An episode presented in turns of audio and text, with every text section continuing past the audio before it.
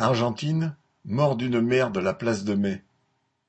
Hébé de Bonafini, qui vient de mourir à 93 ans, était la principale porte-parole des maires de la place de Mai.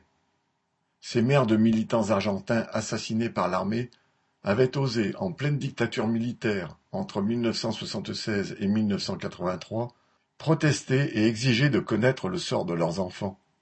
C'est la disparition en 1977 de ses deux fils, Georges et Raoul, des militants communistes enlevés puis assassinés par les militaires, qui a transformé la vie de Hébé pour toujours.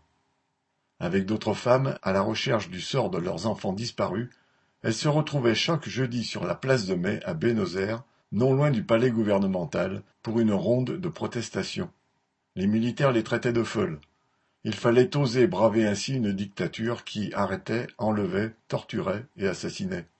On estime le nombre des victimes à trente mille, dont 30% étaient des ouvriers, militants de gauche et d'extrême gauche.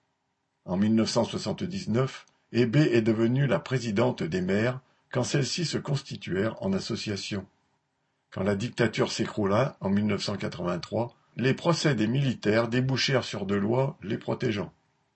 Il y avait cependant une faille dans laquelle les maires s'engouffrèrent, concernant le sort fait aux enfants des militantes enceintes que l'armée avait laissé accoucher sur les lieux de détention avant de les assassiner.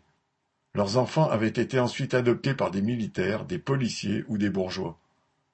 Les maires mirent sur pied un centre pour que les jeunes puissent venir consulter des dossiers et comparer les ADN. Sur quelques 500 enfants volés par l'armée, environ le quart ont ainsi été retrouvés, parfois des dizaines d'années après.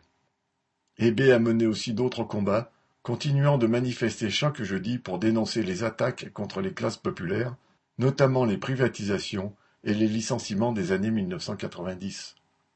En décembre 2001, lors du krach de l'économie argentine, les maires furent réprimés par la police à cheval.